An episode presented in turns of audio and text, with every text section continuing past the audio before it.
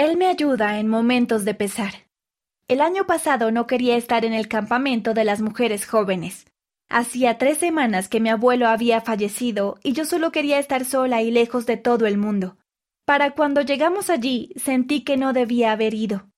Sin embargo, el primer día nuestro barrio tuvo un devocional que nunca olvidaré. Una de las jóvenes de más edad habló acerca de encontrar gozo. Al principio miré con disgusto. ¿Cómo podía encontrar gozo si no lo había?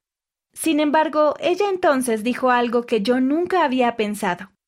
Cuando parece que no podemos encontrar gozo en ningún otro lugar, podemos encontrarlo en el Salvador. A veces nuestra vida terrenal está llena de dolor, depresión, ira, pruebas y constantes batallas cuesta arriba. A veces es difícil encontrar gozo, excepto en él. Aunque mi experiencia en el campamento de las jóvenes no fue perfecta, encontré gozo. Lo encontré al acudir al Salvador, en las escrituras, en la naturaleza y en los momentos tranquilos en los que podía orar al Padre Celestial. Este principio me ha ayudado a superar muchas pruebas desde entonces. Estoy muy agradecida por tener el conocimiento de que el amor perfecto del Salvador puede llegar a nosotros aun cuando sintamos que no hay gozo. Elise B., Missouri, Estados Unidos.